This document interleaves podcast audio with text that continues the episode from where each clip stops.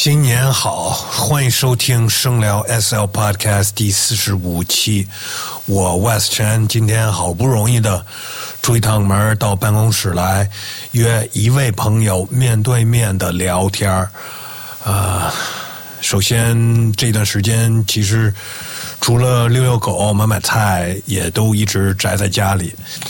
昨天都开始翻了一些我家里电脑上的老 beats，然后开始玩会儿音乐，没事儿干，然后发现我的 MIDI 键盘在工作室，所以今天决定。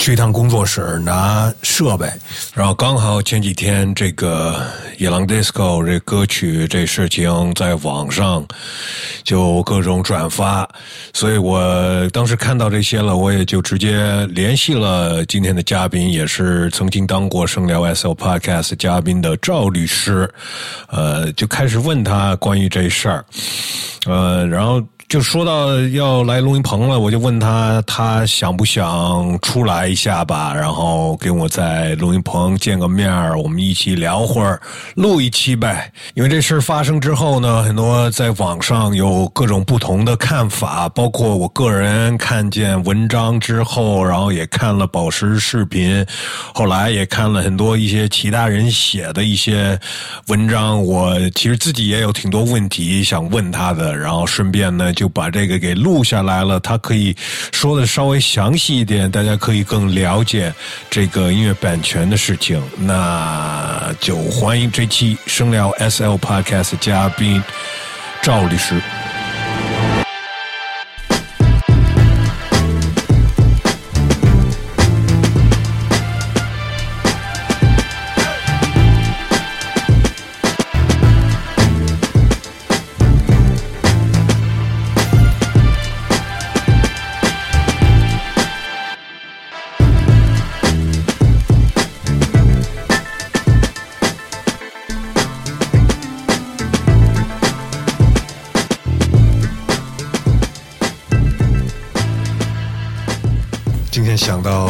来拿我的 MIDI 控制器，然后正好这些事儿发生了，然后 nice，然后说哎，要不要约你出来那个聊会儿什么的？这几天没有跟任何除了卖菜的人，没有跟任何人那个面对面聊聊会儿天了。我也是啊，聊的都是最基础的话题。对，多少钱啊？有多少钱？没了。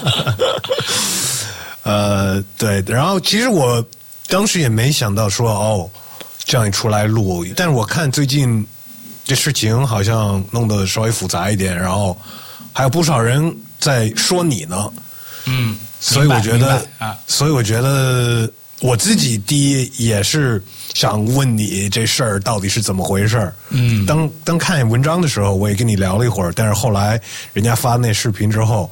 我我也就有点不清楚了，嗯，然后我也看到了，也听说很多人开始攻击你，然后然后有有有有人，反正大宝跟我说的，OK，反正肯定有更多我对这事情嗯的问题，然后也也顺便来一趟录音棚跟你见面聊会儿天呗。好，最近没有人没有人在在在在骂你吗？你没？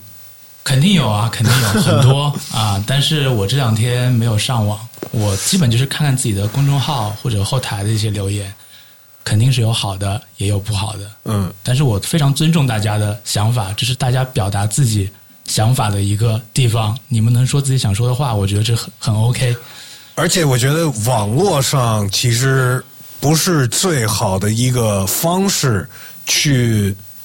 就比方说，很多东西我们这样面对面聊，我们可以说清楚一点，说清楚。对对对对，大家看一个文章或者别人写的文章，看一个人发的视频，也不能回答问题，就是两方面的都在说一些可能不同的事情，那到底是是怎么回事？我觉得面对面聊是是最好的办法了。对，因为只要产生距离，就会有隔阂，就会有误会。对，误会就是写是写不清楚的，写不清楚，你讲其实也讲不清楚。啊，因为这个事情它本来就是一个很复杂的事情。对，就光看你写的文章，我很多，因为首先我中文没那么好啊，有很多我是看不太明白的。就说英文那部分那种合同上的东西，嗯，我一个母语是英语的人也看不明白很多那些合同上的那些 legal language。对对对对对，太多专词了。那更多可能音乐人，我们之前也说要做一个节目，你自己做你的公众号，其实也是为了很多做音乐的人。遇到这些合同的时候的问题，对，呃，一般都看不懂，不管是自己的母语还是是是外语什么的。对，因为它本来就是一个很复杂的东西。对，不光是这些音乐合同，其实我们所有人下载一软件什么的，看那些长条的合同，就下一步下一步同意同意同意，什么那些我们都不看，我们也都看不懂。对，那音乐人呢，当然是更需要呃考虑这一步。没错，但是。再认真再用心，有时候就是看不明白。嗯，呃，所以我知道你那边也一直在做发一些文章，让更多人知道这个，就是了解这所有的条件的重要性。嗯，呃，和一些最基本的东西，让就是保护自己吧。对，对吧？对。那说到这个具体情况了，想让我说点什么呢？野野狼 disco，呃，首先我可以说一下，我从来没有接触过宝石，嗯，但我看我关注他很长时间了，在他火之前我都关注他，啊，然后也通过很多我身边的朋友有跟他有有有接触过，嗯，都说他人特别好，而且我看过很多他采访，我都觉得他挺 real 的一个人，嗯。嗯，也。并不觉得他是一个会去想占便宜的那种手段去做事情的人。OK，所以这个事情是真的特别复杂，是吧？你跟宝石没见过，我跟老舅还一起喝过酒，我们还一起抽烟，但是我做的这个事情呢，是针对事情，又不是针对他个人，是，所以我很能理解大家的情绪。因为这个事情没有了解清楚之前，大家发表自己的情绪是很正常的。因为现在这个国家出现了一些不好的情况，我们的身边也有很多不好的情况，大家有这个心理的怨念，可能是通过另外一种方式表达出来。所以我觉得这个，我现在觉得没有问题。对这个，而且嗯，在这个特殊时期，我觉得呃。更严重，嗯，大家都宅在家里，对啊，闲着，这个会酝酿嘛？负面情绪每天看着，天天看着这些呃，这个病毒这些消息，对，也不能出门，也不能跟朋友那个聊会儿天什么的，对，就肯定就是一发生表达嘛，一这种事情，可能就是会开始表达，这个其实挺正常的，对，没这些时候，网络的人经常会随便骂，但是我们就可以。把一些最基本的东西说清楚吧。嗯，你你跟他的关系是有过工作关系是吗？啊，没有工作关系，是在一个工作室里面，一个共同的朋友那边遇到的。嗯啊，然后一起玩了一下，也是呃 y o k e n 那边嘛。哦，OK OK，Street Noise 对 Street Noise，OK 啊，呃，那也是去年。六七月份的时候的事情了吧？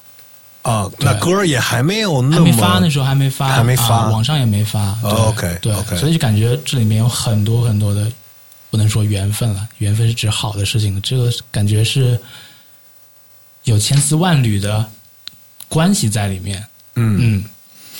然后我昨天嗯，先看了你的文章。嗯。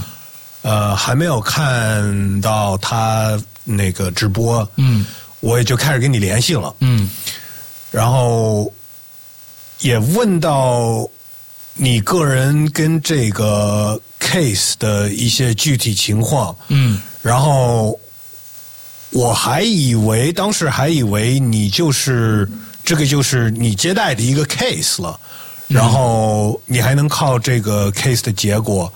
还会就是一般一般这种案子能赢有赔偿有律师的提成什么的，但是我问了你，你说你根本就没有你你参与这个东西是不不是那么一个回事儿是吧？对我就是为了发一个律师函，把这个事情讲清楚。因为发律师函，我要经过很多的审核，具体这个事情来龙去脉是怎么样的，我可能比大家都清楚，所以我把这个事情写的一五一十的，非常非常详细，发到网上了。这个是我的初衷，是希望整个行业能通过这么一件事情，能关注这个东西。这个东西就是音乐版权，因为。好像一直都有音乐版权的侵权的事情发生，但是好像大家到现在还是没搞明白怎么回事，上来就带着个人情绪来了，就是哎，为什么你来告我喜欢的人，或者说为什么我喜欢的人他会出现法律上的问题呢？他是我的偶像，他应该是不会有这些问题的。对，其实这些都是比较。比较说白了，比较愚蠢的一一些一些呃想法，我只能说非常的感性啊，非常的感性。对我我我就不说，我根本就不说，呃，喜不喜欢这个人，或者喜不喜欢这首歌，嗯，或者是。连抄袭我都觉得根本就不是一个可提的话题。首先，是肯定不是抄袭。对我没对没有什么抄袭。现在网上在说抄袭的，我已经完全不看网上的东西。他已经背离了我的初衷，我干嘛要去看他？对，这个也没有在你文章里面有带着任何这方面的意思。对，这个也是一些就是网络上的人，就是对。而且我发现一个很严重的问题，我可能以后会很少的接受媒体的采访。我是指那些报纸的媒体。我们这个不算媒体嘛，我们只是自己朋友在聊天。我接受了很多很多媒体的采访，他们问的问题真的让我一头雾水。我觉得 他们是压着你这样问吗？还是对，就他们想得到自己想要的结果。嗯，他会不断的套你的话。他想要一个那种大头条的那种一个标题，可以抠出来你一句话，然后对，然后他会把整个的事情、整个的舆论去变成一个不好的事情，然后再重新编。对，这样就达到他们自己写文章的目的了。他们某某一个报纸或者怎么样有更多的流量，那是他们的事情。说实话，我最做这种长的音频聊天内容，其实就是为了跟那种内容是完全反着来一样。对对对对对，我希望就是任何事情，大家有有机会可以说的很清楚。嗯，或者说就是。表达真实的想法、自由的想法，或者说，我就把大脑里面想的东西通过音频传输给大家，变成一个意识的传达。对，没有任何编辑。对，而不是说我告诉你 这个事情是 A，但是他写出来的是 Z。哇，天呐，这完全不是我想说的。我找他，他他也不能帮我修改，我真的很无奈啊。呃，我前一段时间就已经听说。这首歌可能有，嗯，版权的问题。我我忘了我是大概什么时候？我我不知道是不是从你那儿听到的，可以应该不是吧？因为我们好久也没有见面。因为之前我写《Old Town Road》那个事情，会提了一下这个事情，但是我没有说他有任何问题。我只是说，呃，它跟那个事情非常类似，就是这个歌发展的过程非常类似。他也是从网上买的 beat 嘛，然后。变成一个非常好的、非常火的歌。我说这个事情是类似，但是我当时没有提这个。大概是十一月的时候吧，十一月我发的这个文章。当时我是为了介绍音乐制作人的版权的知识，然后发了啊。那这次呃，是有人委托你去发这个律师函吗？对，因为我之前发那个讲 Old Town Road 的文章，可以说写的非常专业，因为大家。呃，可以看到，只有真正的做 beat 的人，可能才会了解这么深嘛。当时其实我也 follow 了很多新的一些东西，因为我思维还是比较老的，还是 DJ Premier 那个时候，我也去看了 Beat Star 上这些东西，然后我才写那个文章。那个文章其实看的人也很多，然后可能就是很多海外的或者说其他的音乐人看到了，嗯嗯。然后后来十二月的时候，我跟老任去荷兰出差办事，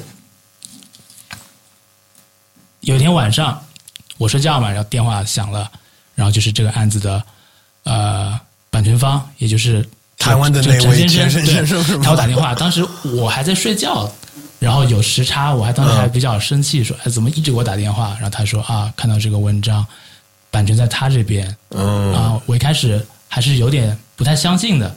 我想，这个作者是芬兰的，我知道他是一个芬兰的音乐制作人嘛，怎么会到台湾这边呢？然后后来陈先生非常有诚意，他直接从北京飞到上海来，然后跟我见面，把全部的这个授权文件给我看。然后我看到这个作者的身份信息，就是他芬兰的身份证，以及他签的这个合同、版权的所有的条款，还有他独家的这些条款，就包括独家里面有可以商业演出所有的权利都在这个里面。然后我就看到啊，这个事情是没有问题的。然后他就委托我发一个律师函通知，希望大家能协商这个事情。我说你之前跟他们沟通过吗？他说有，之前他们沟通的挺不顺畅的。就是他自己有主动联系过英皇，也联联系过宝石的经纪人陈敏熙，那就是没有得到一个结果。嗯嗯，就是可能大家也是有一种偏见，总觉得好像这个事情不是我常识之内的事情，我就觉得它是一个假的东西，它是一个骗人的东西。每个人都有这个偏见，我觉得甚至我都有这个偏见。他们就觉得，哎，你怎么能拿到这个版权？但其实人家就是拿到了，是通过最正常、最正规的手段拿到了。而且作者为什么全球只卖给了陈先生？那肯定是有原因的。作者是一个可以说非常佛系的人，很多人给他发邮件他都不回，他的 email 就是芬兰那制作人对啊人，，email 大家都有嘛，都可以看到他的 email 一个 Gmail 的邮箱，那他就不回，他那为什么他独家卖给了陈先生？那肯定是认可人家才卖给他的。然后后来说委托我发一个律师函，希望能把这个事情了结。其实他之前已已经找律师发过律师函了，但是被拒收了，就直接就退信了，就直接就没有收。那你觉得为为为什么人家就是拒绝？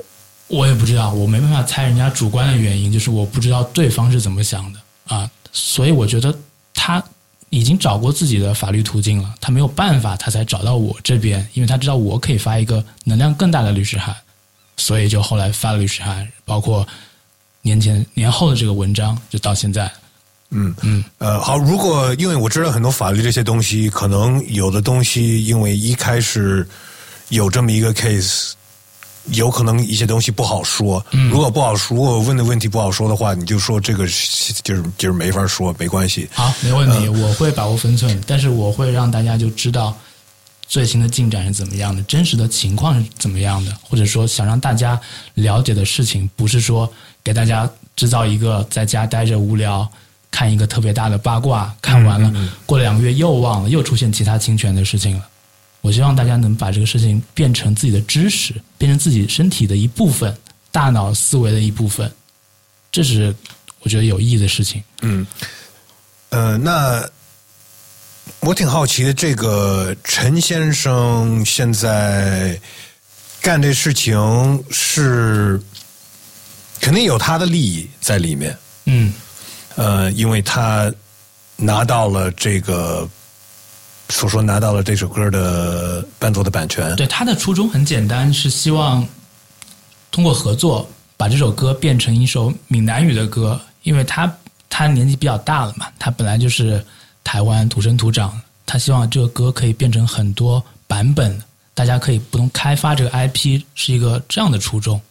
因为当时他听到这个歌，也是因为《野狼 DISCO》的正式 MV 出现了以后，在 YouTube 上架了，它是滚石代理发行的，然后就很多可能我们呃墙外的朋友听到了，那就发现这 beat 是一个国外制作人做的，那有有很多 hip hop 圈子里面的，就是台湾的或者香港的，他们也会去了解一下嘛，就是这个 beat 到底有没有买独家，有没有买 exclusive，他们就是无聊就去看了，就发现哇，居然没有，他们觉得不可思议这个事情，所以就发生了后面的这些版权的买断，然后后面的通知协商，然后到现在，可以说是一个碰瓷儿的这么一个行为吗我觉？得这是媒体的说法。首先，碰瓷肯定是一个不好的形容词。嗯，它这词出来就代表说你是为了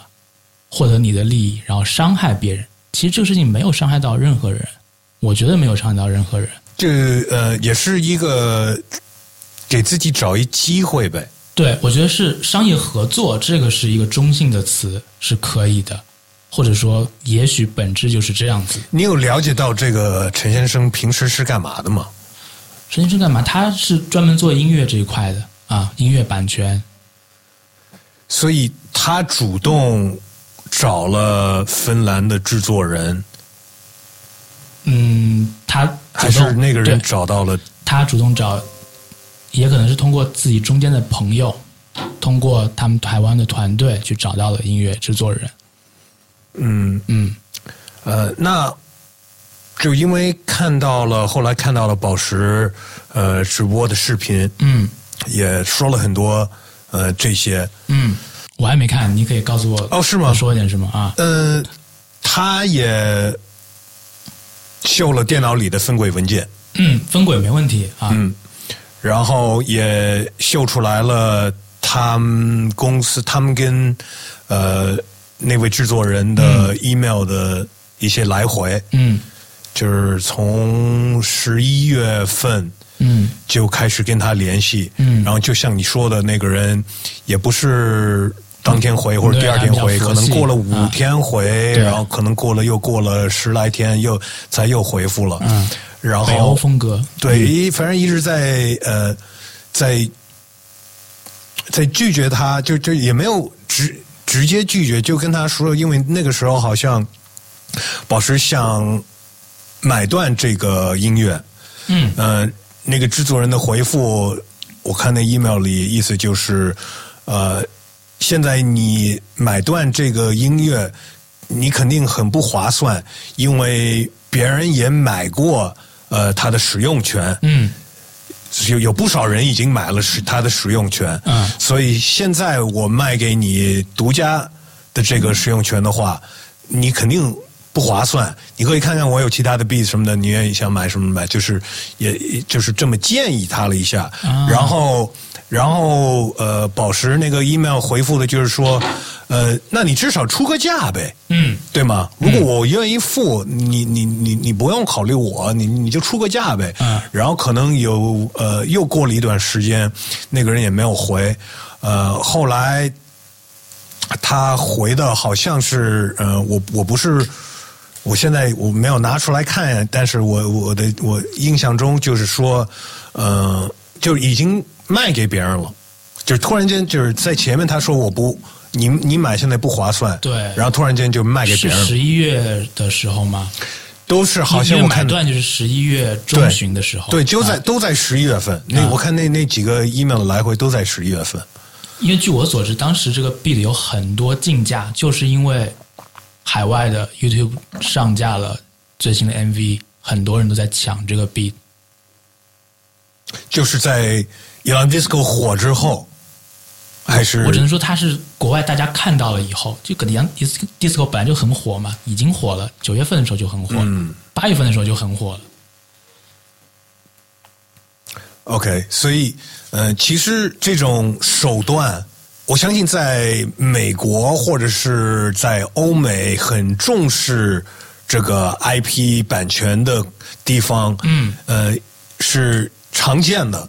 当一首歌或者是任何一个作品，呃，火了之后，嗯，会有一部分的人在那儿检查，也不是说就是就是就是一些一些人在找机会。OK，那我们就不说这些小的，直接说那个 Pharrell 跟 Marvin Gaye 的案子。OK，那你说 Marvin Gaye 他的家属在碰瓷吗？其实很多人都这么说，但是这其实是对人家的一种伤害。那案子就判 Marvin Gaye 赢了，那赔了天价，那到后面怎么说呢？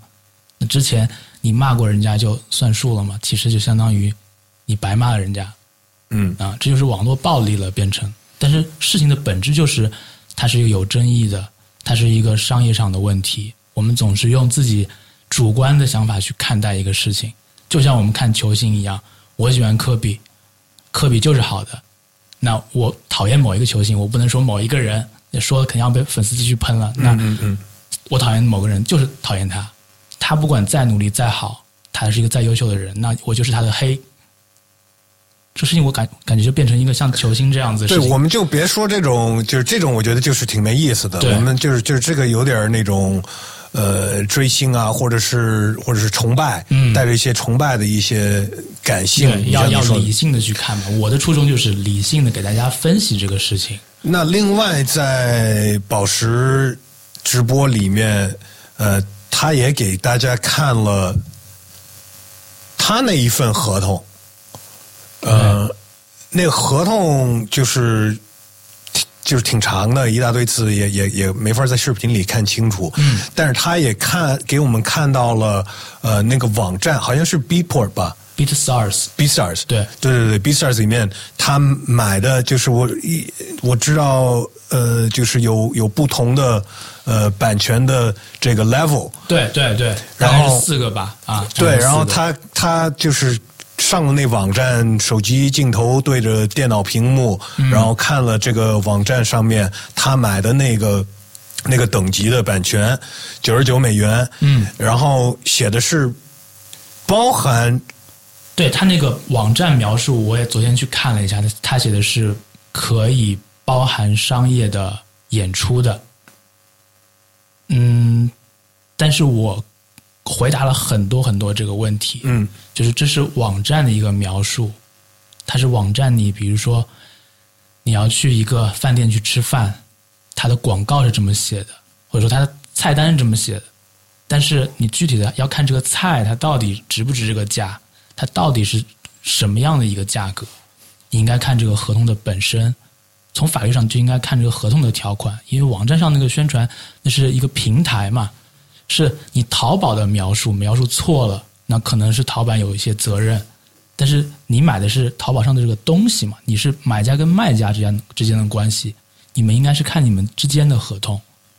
我看了九十九元的合同，我这边有完整的版本，因为陈先生也去专门买了一个九十九的，他就是为了看一下九十九是什么样的合同，里面写的非常清楚，至少从我这边看到的合同很清楚的，它不包含不包含商业的表演、TV show、concert 这些东西。OK，呃，因为他在那个网站上面看到九十九美元的这个等级的，还有呃，再再贵一点的，嗯就是买断吧，独家还是还是对，应该是独家。然后那个网站网站里面写的那些最基本的那些版权是跟九十九美元的一模一样的。对，那这完全就说不通了。既然你九十九跟买断是一样，那这世界上还有哪个人傻到会去买一个买断？那有什么区别呢？就是你独家，你的优势在哪里？这其实上法律上就出现了问题了。独家本来就是应该你花了一个大的价格，你享有独家的权益。举个例子，那就是腾讯为什么能听周杰伦，就是花了很大的价格买了周杰伦的版权，所以你网易听不到，你所有流量在这边，但是你这边你只花了一个很低的价格都可以听，那这完全不合理。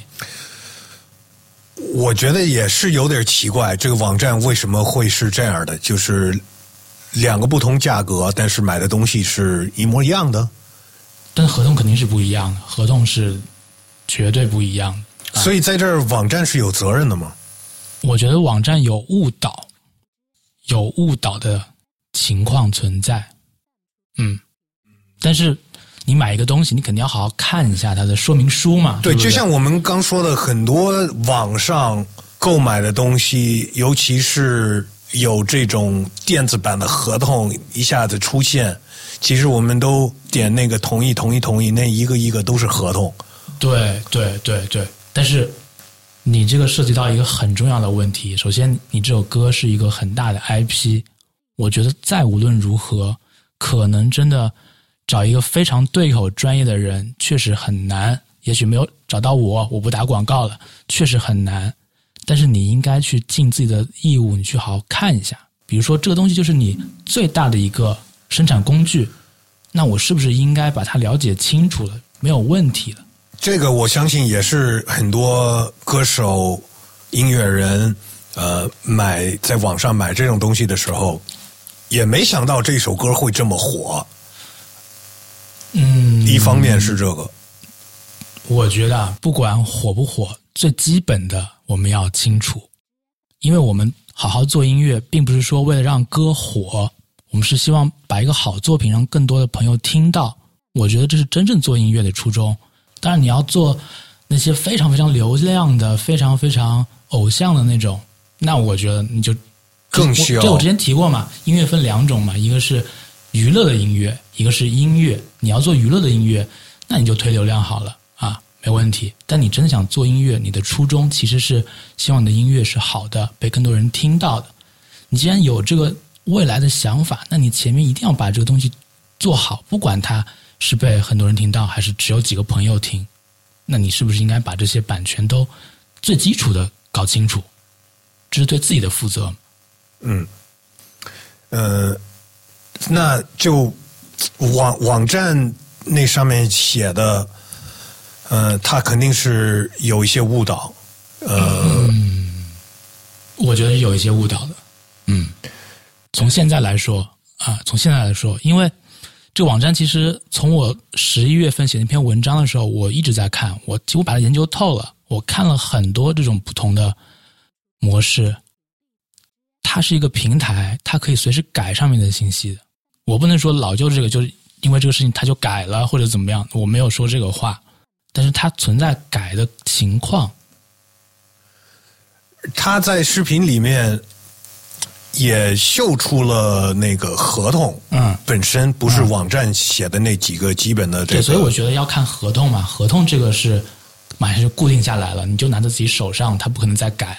我没有那么仔细的看，但是有人说，就是他的那份合同说的是有这个商演的版权，嗯，但是制作人那边就是说是没有这个。商演的这个这个版权，觉得还是一切以合同为准，因为合同是双方谈判或者说协商的一个固定的东西。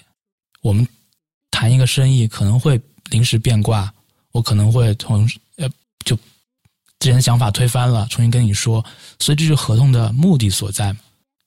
这个合同是固定了当时所有的交易的信息的，如果里面有，那就是有；没有，就是没有。那我们合同出来就很清楚了。这个，那那这个只有呃甲方跟乙方两个人手里的合同能能说得清了。对，我觉得是这样的。那就比如说拿另外一个例子，像你说 Old Town Road，嗯，对，我觉得这是很好的例子。我本来是希望这个事情像 Old Town Road 一样去发展，这是一个很好，本来就是可以推动版权中国版权进程的一个事情。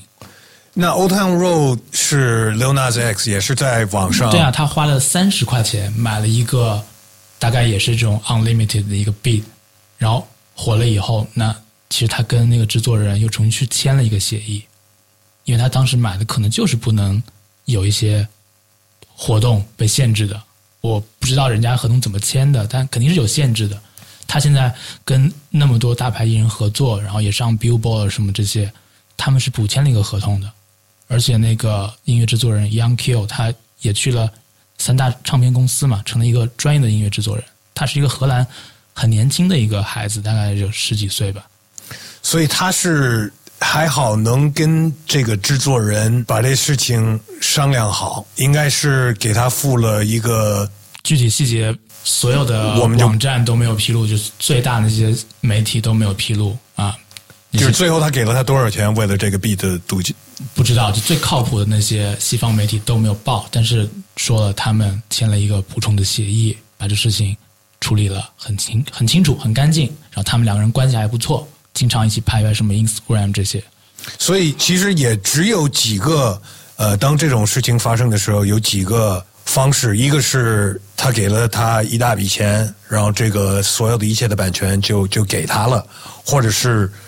对，要么合作，对对，有一部分你每次商演或者这个歌被用在广告里面，有一部分的是会给到这这个制作人。对，就是之前我提到那个 split sheet 嘛，你们可以分这首歌嘛，也许制作人拿百分之三十的一个分成都可能，这是他们自己谈的了啊，或者说他不要钱也有可能，但是这都是他们自己的事情，嗯啊，可以协商可以聊的一个事情，嗯嗯嗯，呃，那。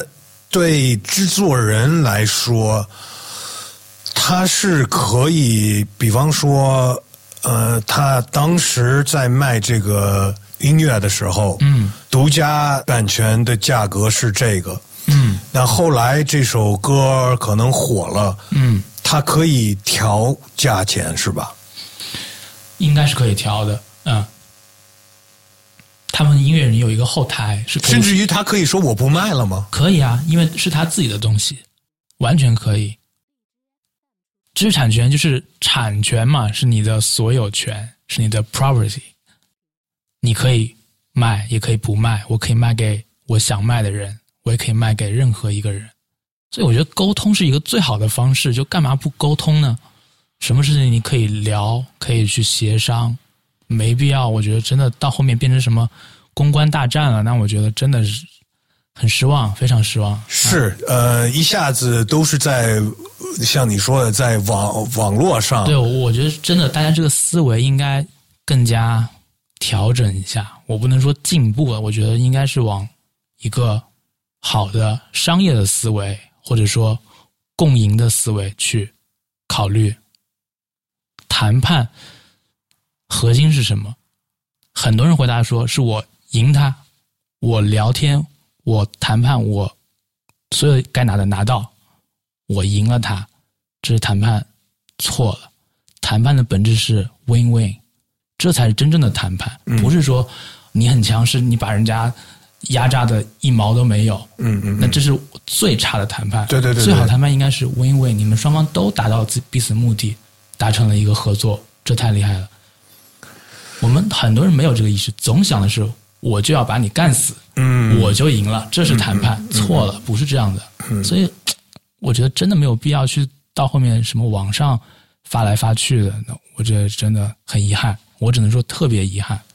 呃，但也有一种情况，也是，比如说一个，我相信 Drake 也有做过，好像就是在网上很便宜的买过一个 beat，然后就是在前面就买买下来了独家，然后这首歌特别火了。对那没问题好像好像 Panda 有那个 designer 也是这样子有吧？很多这种那那那个制作人就没辙了，对吧？因为你跟他是一个交易嘛，你跟他达成了一个合作，一个合同，这是法律有效力的东西，你不能反悔的。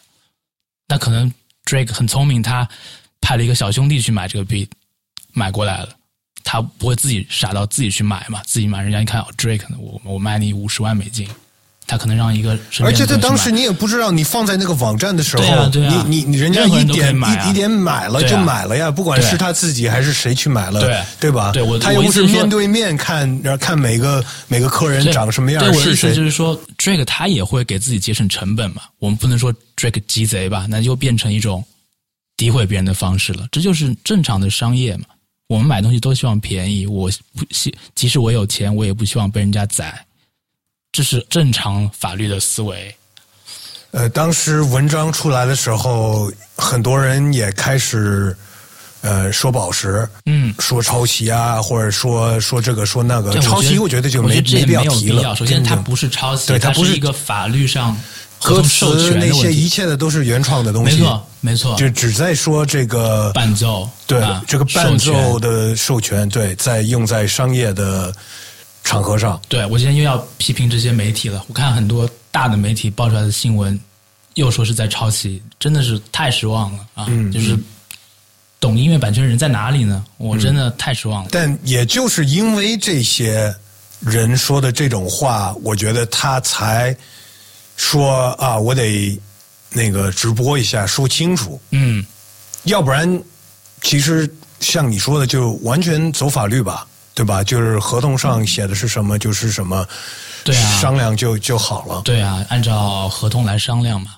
法律是走到你商量不了了，你才去打官司。打官司真的已经是非常不好的关系了。嗯我其实挺排斥打官司的啊。呃我我我完全可以打官司，但是我拒绝了很多官司，因为我觉得真的，尤其我是专门做音乐产业这个行业，就太多朋友，太多的一个圈子了，我不愿意跟大家闹得这么僵。包括这个案子，对，如果打官司，未必是我，对，你是做好决定？我做好决定了啊，就是跟你没关系。我不会代理啊，就我不会去开庭，我不会去跟老旧的律师去对峙。我觉得这已经完全违背了我的初衷了。嗯啊，为为什么呢？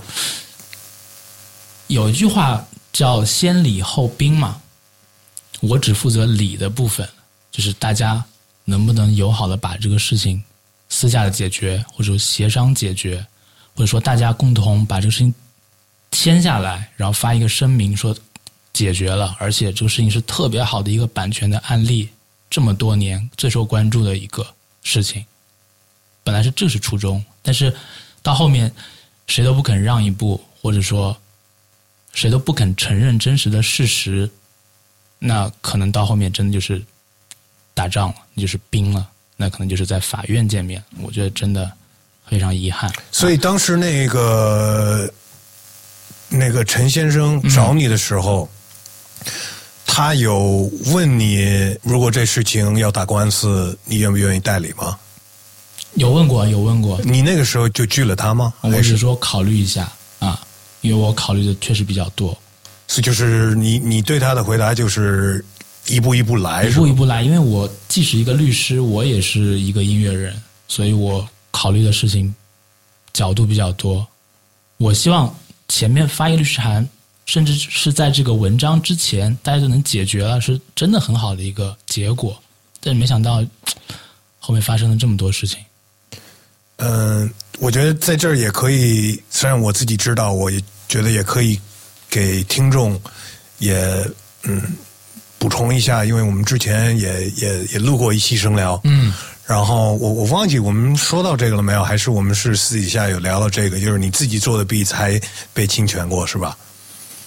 呃，那个是署名权啊，跟钱没关系，是署名权，就没有 credit，就没有给你 credit 的意思。对对对，也是因为那一首歌也没有火成这样。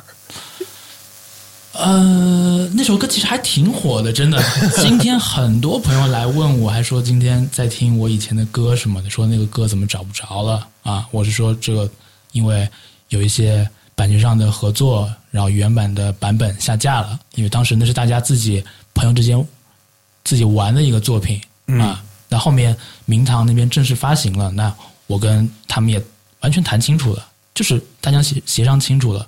所以这个事情就后来很好的解决了，那现在也没有什么问题。明堂又要发新的黑胶，又来找我合作，然后签合同，这都非常正常。我也不会说明堂怎么样，他们也不会说我怎么样，这就是一个就有几个正常的版权的合作，有几个呃可以做的方法，比方说，那你就下架了，我就下架了，对。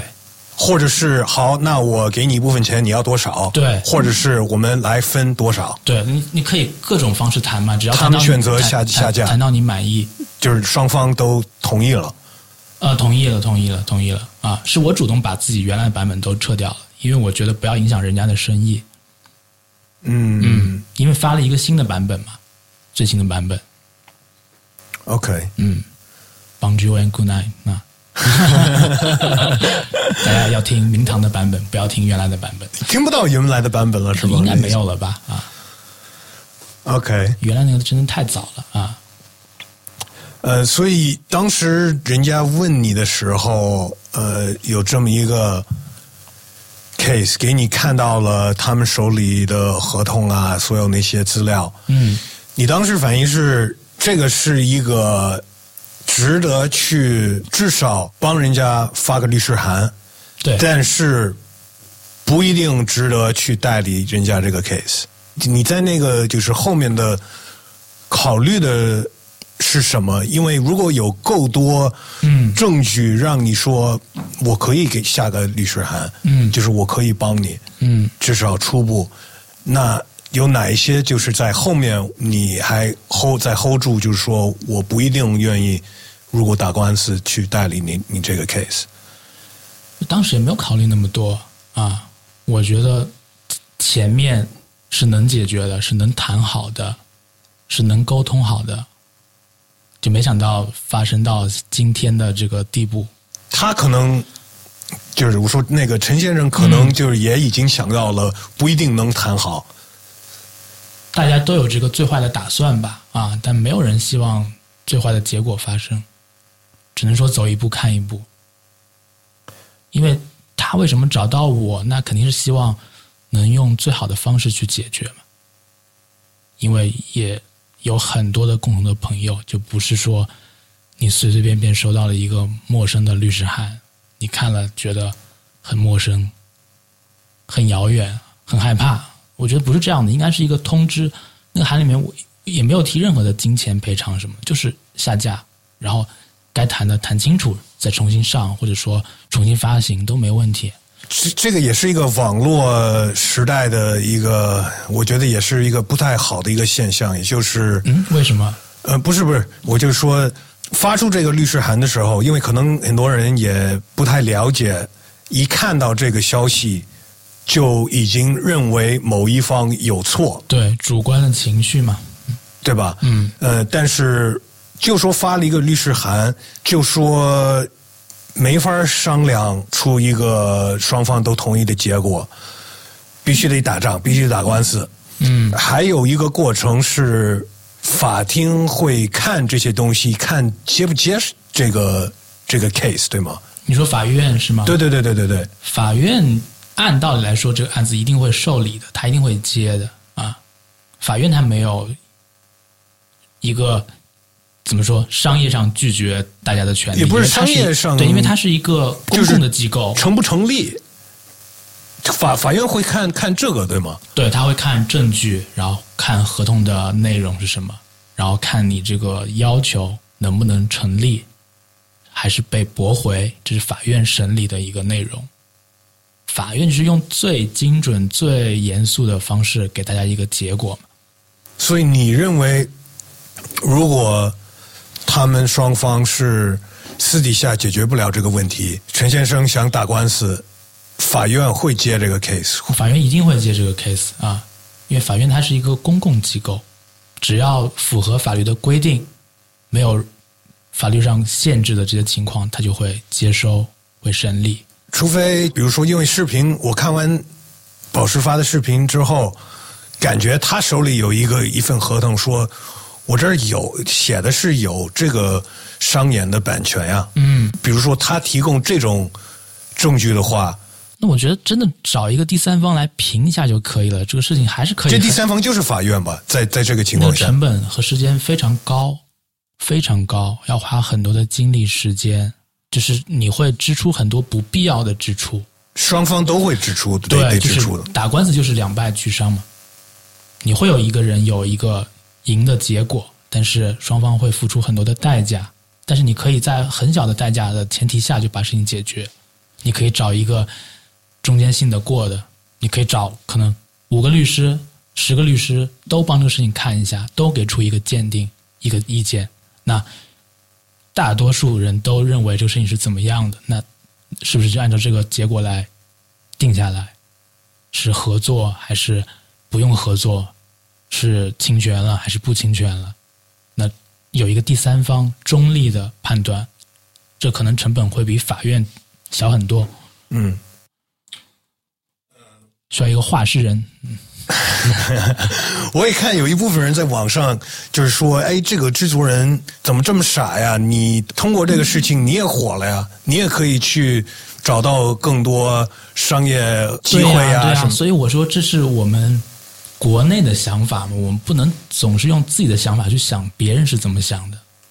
每个人的生活环境、成长背景都不一样，这你太了解了。而且这个也是也不一定啊，可能就是也没人在找他，或者是你知道吗？这个也是是说不定的。他肯定是知道这个事情的，因为你去看他的账号，所有的发音乐的账号下面，很多人给他留言，就是几个月之前都很多人留言说什么话都有嘛，什么样子，他一定会看到的。但他就是一个很佛系的一个人，不是他看到我的意思就是，也不一定他能搬到中国来，变成一个就是中国音乐圈里边的一个厉害的制作人了，因为这一首歌。呃，但是他跟我联系，他知道我是什么样的影响力，什么样的律师，但是他从来没有提过就是非常过分的要求啊，他只是觉得你进行这些商演，然后有的地方没有给他的署名，他觉得这个不对。OK，那从一个制作人的角度啊，我就在举一些例子，嗯。然后看你是你是怎么想的。就比方说，我一制作人，我把这个币放在网站上了，嗯。然后有一个人，咱们都不可以不说国家或者是不管是在哪里，嗯。呃，买了像宝石买的这个等级的版权，嗯。用了这个币的歌手，呃，可能在前面一开始一看到这个歌有点影响力了，嗯。就联系我，嗯。想买独家，嗯。我作为这个制作人，我有权利就说，我就等着，我就看这歌能多火，火到什么程度，我再给你个回复，再给你报个价嘛。哦，他不是这样的人，他不是我我别别嗯说他就是这个这个这个例子，我啊就说那个人是可以这么去操作嘛？完全可以啊，因为这是他的东西嘛。就我可以不回复你，然后在原来那个网站我卖那个币的都把这个音乐给给给下架什么的。没问题，我觉得这就是一种怎么说？你完全从商业的角度去考虑，但是你可能从嗯、感性的角度又觉得不对了，但是商业上它这个一点问题都没有。你的自己的东西，你经营一个公司企业也好，你肯定是为了赚钱嘛，或者说你为了达到自己更好的目的，这个是没问题，没有受到任何的限制。这个第一就是这个不同等级的版权授权的这个价格，嗯就留出了很大的这个灰色区域了，不是吗？怎么叫灰色的区？就比方说，如果这个音乐平台卖卖 beats 的，给制作人卖，啊，我明白。如果只有一个价格，就是独家或者是我明白或者是或者不买，不能不能买，嗯那就解决了所有这些问题了，不是吗？就是他卖了之后，他也没法说哦，看你开始火了，那我我开始就是改价格呀，改独家的价格呀，或者是在这儿囤着这个币，看你这个就像一股票似的，你知道吗？就是那种玩法了呃。其实就是股票嘛，你你去买币，你自己也要当心，因为有你说的这种情况出现，肯定是会有，而且确实也真的有这种情况。那如果我是 rapper 的律师，我肯定会建议他跟这个作者去谈一下。你觉得这个东西，哎，三十美金很不错，但是里面有几个条款是限制你商业演出的，我们给他发邮件，我去跟他联系一下。比如说我花九十九美元，或者说我花两百美元，你把这个权利给我，我一次性给你。他觉得哎，这不错啊，他也不用等了嘛，他直接可以从三十变到两百美元。OK，那我就跟你谈了。到后面变成一个 Drake 的歌，那他没有办法。所以，其实一个很有自信的制作人，他恨不得根本就您不能买独家，我都不卖，对，因为我知道总会有一个我的币火了，然后当他火了之后，我再你再跟我商量吧。对，肯定有这样人存在啊。另一方面，一个很有自信的歌手，嗯，我买币，我一上来我就要买所有的版权，因为我土豪啊，那是。因为我知道我的歌会火，我能拿它去商演，我拿能我不认为世界上有一定的事情。呃是，但是我的意思就是一个、嗯，自信。对，就比方说，大概率的事件，因为很多这些卖币的网站都是国外的，对。需要有信用卡，对。呃，AR 也委托过我 OK 拿我的信用卡去帮他买币，就是上那个时候好像也是 BeatStars 好像对，是，最大的应该是全球最大的。然后他就说买那个最贵的那一那一个，嗯，他很有意识，他本来就非常有版权的意识。不。光是他有意识，啊，他有自信嘛，对，他他知道但我觉得这是对的，应该向这个方向去发展啊，向 AR 学习，而不是说都在等一个真空期，音乐制作人在等一个真空期。哎，你这个歌我很便宜的卖给你，我就等谁火了我去找谁，或者说出唱歌手买了很多 beat，但是都是受限制的，我存着，我一首一首歌去发，有一首火了，那我再去谈，这样就会出现问题。那你说那些呃厉害一点的这些制作人，嗯，但没有厉害到他还是会去卖一些币在这些网站上，他们会不会就是说，像我说的，我我就不卖独家的，嗯，会有这种情况吗？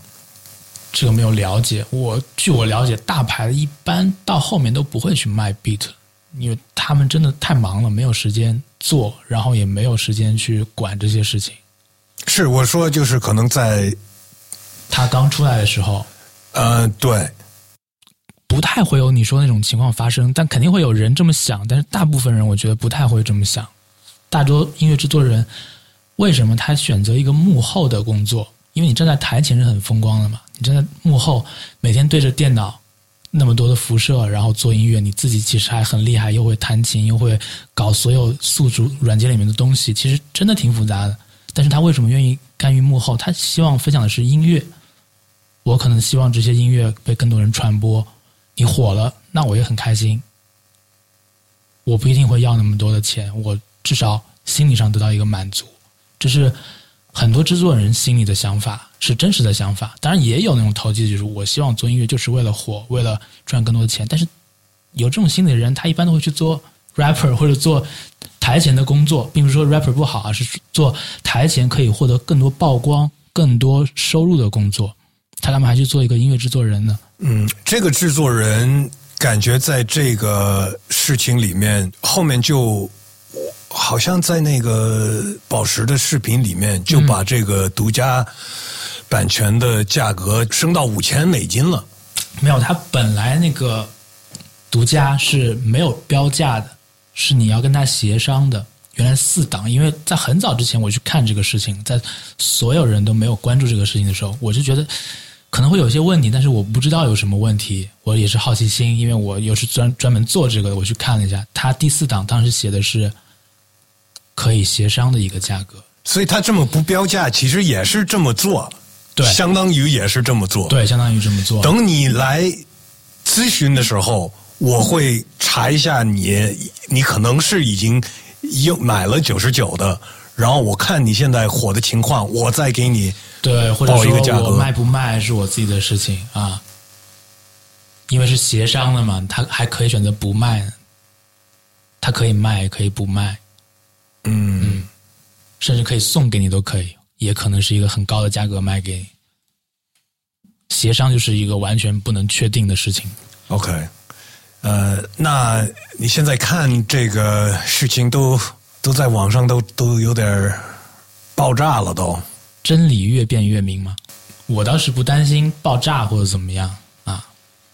我觉得爆炸这个不是什么问题，最关键的是有没有把这个东西变成每个人心里面至少你有一些概念，这个很重要。因为每天爆炸的事情太多了，我们的新闻每天都在爆炸。我真的很了解媒体是怎么运作，嗯，爆炸事情太多了，嗯，你今天是这个，明天是那个，过两天就忘了。去年很多事件，今年很多人都忘了。去年最火的刘强东事件，第一天在说刘强东好，第二天说女生好，第三天骂刘强东，第四天骂女生，就是因为我们在被公关人在不断的影响，他们在影响很多人的感性的东西。大家真的很多人能好好去看这个事情吗？他爆出来美国那些检查机构的文件。有多少人真的去看了？没有人去看，没有人关注真相，大家都关注的是热点，然后去赶紧去站一边，对，赶快去骂两句什么的，发泄一下生活中的不愉快。刚看到文章的时候，我也还没有看到他的那个直播，嗯，我也就是心里就是希望哦，有这么一个问题，你就赶紧解决了吧，解决，对，解决啊，这样的话也不会有人说你。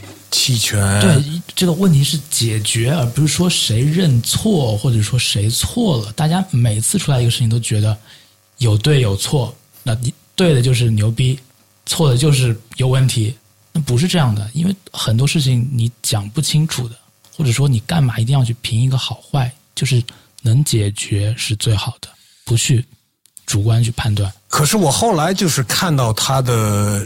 直播，嗯，然后看，首先是那个网站怎么写的，嗯，然后呃，这个我们都已经讨论了，就是网站可能确实有有有一些问题，因为我前天也去看了网站，他那个描述是有问题的，但他甚至于都秀了一下那合同，那合同，对啊，我觉得合同要清楚的给大家看嘛，啊，如果真的是上面写的跟独家授权是一样的，那其实是没有问题的。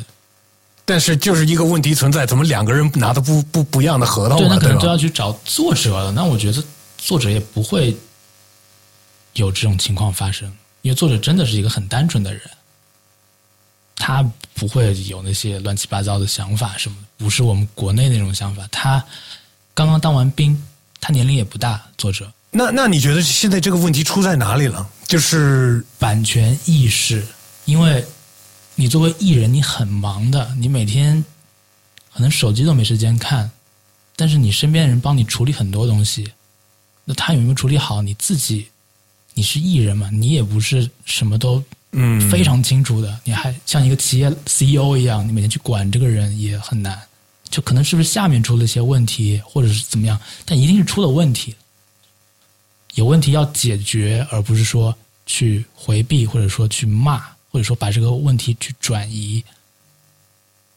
或者不不承认，或者是对，我觉得最好是迎难而上，有问题去解决它，而不是去逃避它。你看这个现在这情况，你觉得这个会解决的吗？我觉得挺难的啊，因为到后面的话，可能大家到后面可能就争一个面子了，那又是变成另外一个概念了。嗯你又不是法律上的，因为我一直强调是我只做法律上的工作，但后面已经没有人管我了，就你在墙角站着吧，我们都去那里面吵架了，就到后面事情可能就变了，变成一个我不能认为我错了，不能让大家认为我错了，那我这样没面子。我一定要争，哪怕付出再大的代价，也要争这个面子。那我觉得面子都不是呃会是主要的一个动力。嗯，那或者就是艺人的价值，因为这个事情没有定论之前，你后面的条件演出你会受到影响，因为那些甲方会观望，哎，你这事情到底是怎么样了？因为我们是甲方，我给你演出费用，你这个到时出问题，我这边也要担责任的，会影响他这个事情。但是真的是把事情解决了之后，那同时发一个声明也好，或者怎么样也好，明明白白的告诉所有人，那后面就不会受影响了。因为你拖的时间越长，大家受都是受影响的。你可能在一个月之内解决，一切都变好了，国家都变好了，那后面都没问题了。但是拖着，因为很多原因，挺不理性的，我觉得。嗯嗯，就谈嘛，总归是能谈下来。那如果要这边要面子，然后这边要分成，那双方都能达到一个平衡。那发一个声明，面子该给的给面子，给艺人价值没有受影响。那分成，如果该分的话，因为现在没有定论嘛，那该分的话，那也分好就解决了。但是你一打官司一拖拖一年的话，呢真的会有很多很多问题出现。嗯，我们两个认识，嗯呃，我们也聊过很多次关于这个音乐这个环境，就是有这事情之前，对，整个这个音乐的环境，所以我知道你的心在哪里。嗯。当时我看见文章的时候，我也就是想着，我我发了一条微博，我还没有看视频，我就发了一条微博说，如果是反过来的话，对你这国外的个歌手买了一个性思维一个中国人的 beat，对啊，这就是理性思维。我们也会希望他有他的分成，或者是对能协商出来。对，如果真的是这样的情况，那国内肯定就炸了，肯定。Drake 你用了什么谁谁谁的 beat，呃可能就涉及到很多这个事情又之外的事情了。或者是就是卖给了一个当时没有名儿的 rapper，然后就像 Lil Nas X，对就然后突然间他就出名了，靠这一首歌。对，如果这个事情真的出现了，按照正常的情况发生，那个 Lil Nas X 他的 Instagram，他的所有社交媒体估计会被我们国人刷爆，那肯定会骂死他，对不对？对对对对但是反过来回国内，又是另外一种情况，这就是理性思维嘛。所以其实也就是为了全世界的音乐人，不管是歌手，不管是制作人，就是为了这整个环境，也就是就是你一直在干的事情吧。我不敢说全世界，这太伟大了，我没有那么伟大。中国现在就跨国了嘛，现在这事情就跨国。对，因为互联网让我们的距离越来越短。对，大家想想，赫尔辛基多远啊？离俄罗斯很近的，没错它它是北欧最离俄罗斯近的一个国家。其实坐飞机你路过觉得好偏远的一个地方。网络让宝石买到这个 beat，嗯，网络让了这个制作人知道这首歌火了。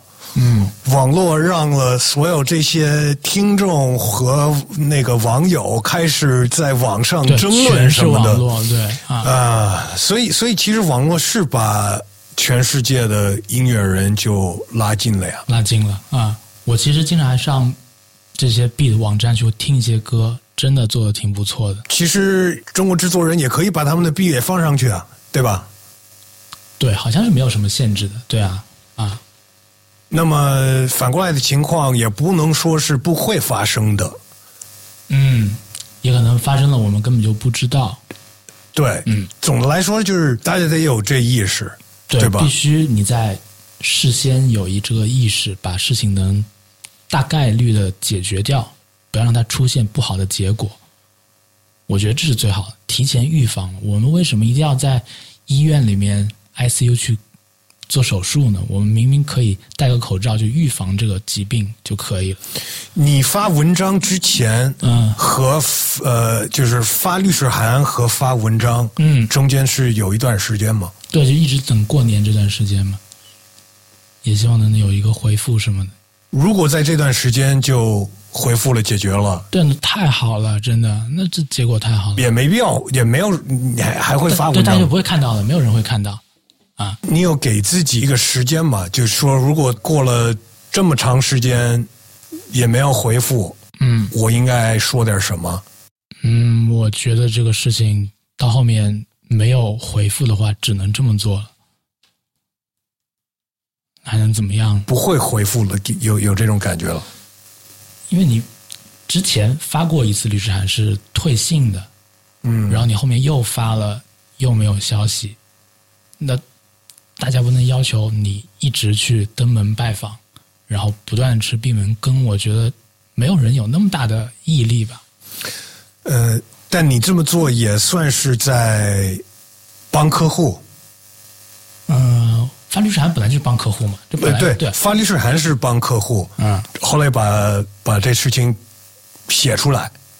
对，我觉得这个东西可以分析一下啊。我里面很清楚写的，没有掺杂任何的个人情感、嗯个人嗯是利益什么的啊，就是该是谁的就是谁的。我写的很清楚，词曲版权就是保释的，那这个编曲是这个制作人的，然后发生了什么事情，大概的时间顺序是怎么样的。也是你一直在干的事情，是你的 case，不是你的 case，你好多也都都写。对呀、对呀、对呀、只是这正好律师函是我发的，那就发了，这是最好的一个实际的案例嘛。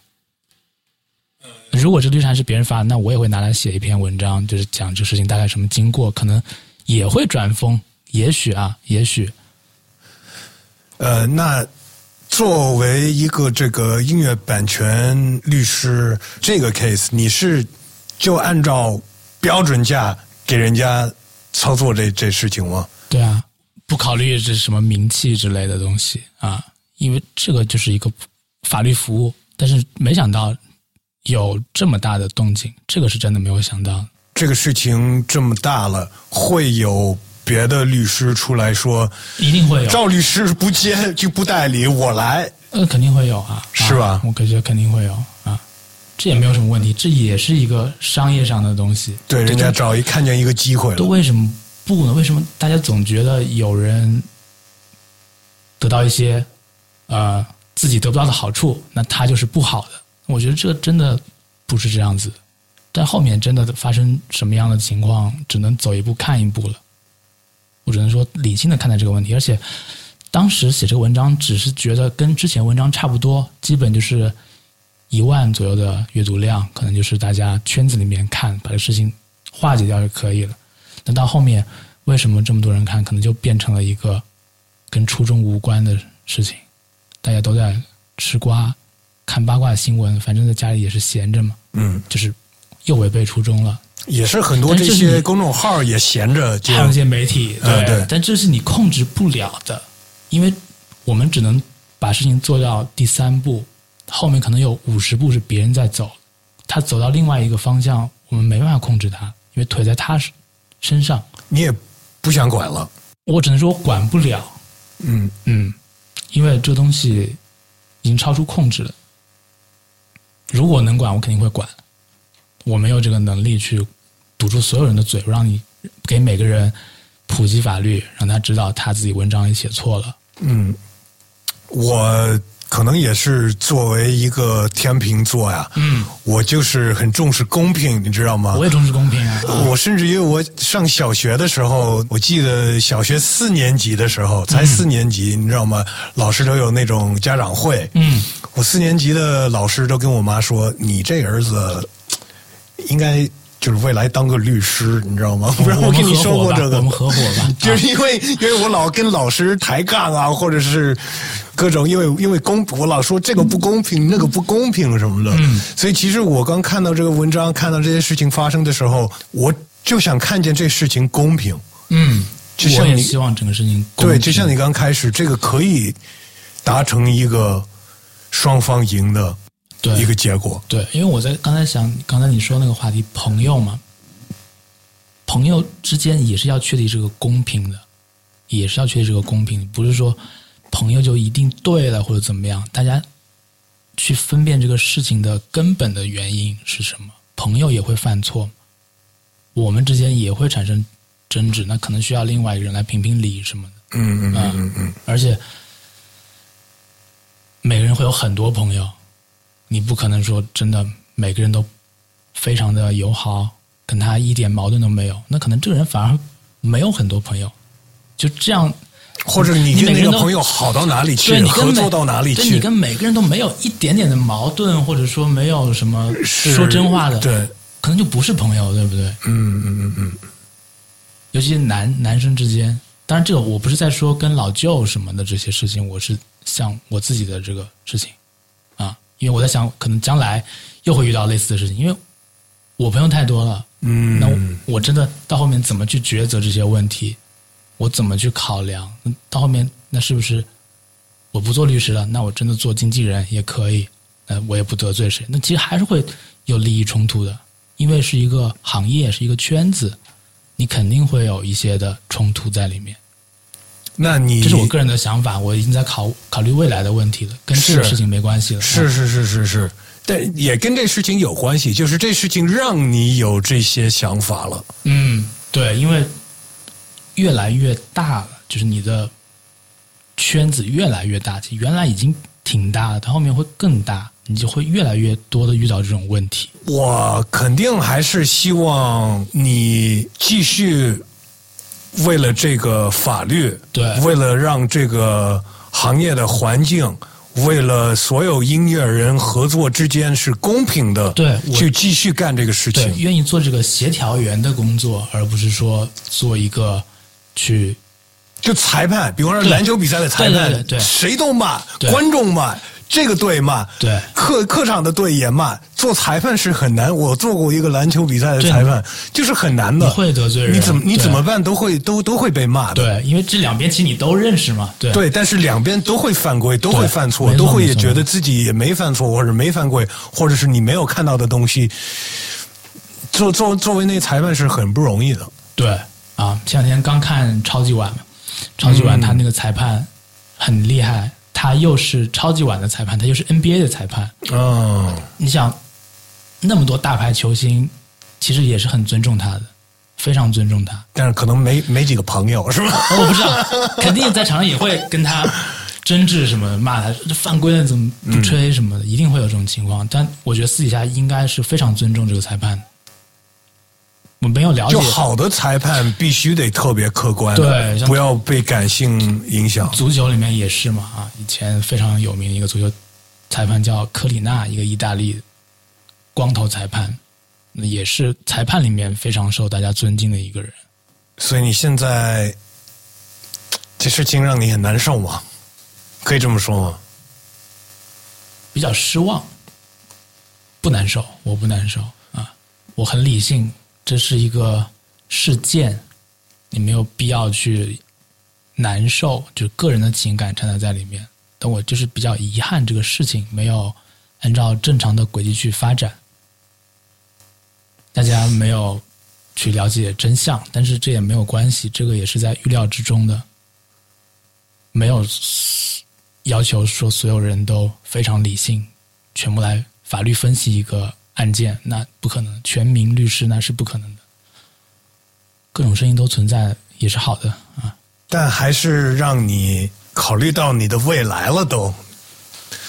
对，因为这种类似的事情会越来越多。嗯，确实是。我我在想这个事情怎么去平衡它啊？其实这些事情一直都有，一直在发生。嗯，只不过现在大家更有意识去重视这个版权的问题。这些事情一直都有，那为什么现在版权被重视了？很多人没有去考虑这个问题，就是。音乐侵权其实一直都有，为什么现在一直在提版权？其实跟科技是有关的。我们国内音乐其实起步比较晚，之前大家买的音乐都是产品，都是商品。我们买都是 CD，买的是磁带，买的是一个拿得到的东西。他其实卖的是这个东西，他卖的是这个制作的本身。很少有人去。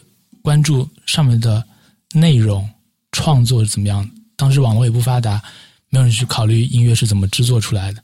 大家觉得，哎，我买了一个邓丽君的 CD，那之前赚钱的人都是印 CD 的人，他们都是产品的生产商。但是现在产品已经没有了，因为互联网已经没有了，产品变成了一种抽象的东西，没有一个载体了，就是。音乐还是有的，但是你听到是什么？其实你买的是一个权利。很少有人去考虑之前音乐上面的东西是什么。以前赚钱的就是你的你的音乐平台的会员。对，以前赚钱的都是印碟的老板，他们赚钱了。但老板他根本就不知道什么版权，可能他版权都是翻录的，都是盗版的。之前这个问题太严重了，没有人考虑。他觉得，哎，我这。光盘卖出去多少我就赚钱了，但现在光盘没有了，你应该考虑这个内容的本身了。但那个时候也有版权这个问题啊。你说美国的话，九十年代就产生了，但是我说的是中国的九十年代，大家真的是凭什么你印这个 CD，为什么不是我来印？大家真的是印这个 CD 的权利，嗯，没有人关注上面音乐是什么，因为音乐可能都是别人的，嗯，但现在。CD 都没有了，大家都开始关注哦，这个音乐是哪里的？音乐是谁制作的？啊，我还要给他付钱，这个要重新去构建这个体系。这个也是对所有的音乐人对一个新的挑挑战，我觉得是一个新的挑战，因为大家必须要知道版权这个东西了。因为之前你只要把音轨交给人家，他印 CD 卖多少张很清楚，你就可以看到一个收益。那我赚的其实是我的音乐给了你，你印成了光盘，你卖光盘的钱不一定真的是音乐。虽然大家是为了听上面的音乐，但卖的是光盘的钱。但现在光盘没有了，我真的要卖音乐了，那这些怎么去保护？虽然网络让我们离得更近了，我的音乐在非洲被侵权怎么办？这是一个新的挑战，因为以后肯定是没有实体的。介质了，嗯嗯，只会往前推进嘛。虽然我自己也很喜欢那些黑胶什么，但是这肯定不是顺应时代的一个东西。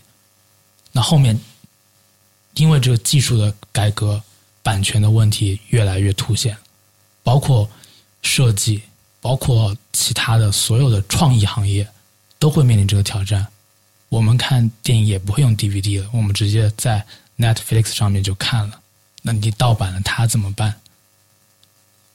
很多这样的问题就越来越多。现在这么多 YouTuber，这么多 B 站 UP 主上传视频，都会涉及到版权的问题。甚至于一个拍 Vlog 的人用的背景音乐是，对，因为以前卖的都是商品，我卖的是这件 T 恤，上面印一个图案，可能是我偷的或者怎么样，我卖这个 T 恤赚了钱，这个 T 恤上面的图案可能让人家会买。我可能想做一个。自媒体的视频，可能我会刻成光盘，我会在淘宝上卖，这是原来的方式。但现在没有人会买这些东西，都没有机器去放了，那直接在网上可以点开，那你制作这些版权就变成了一个问题，字体、图片、音乐都是问题。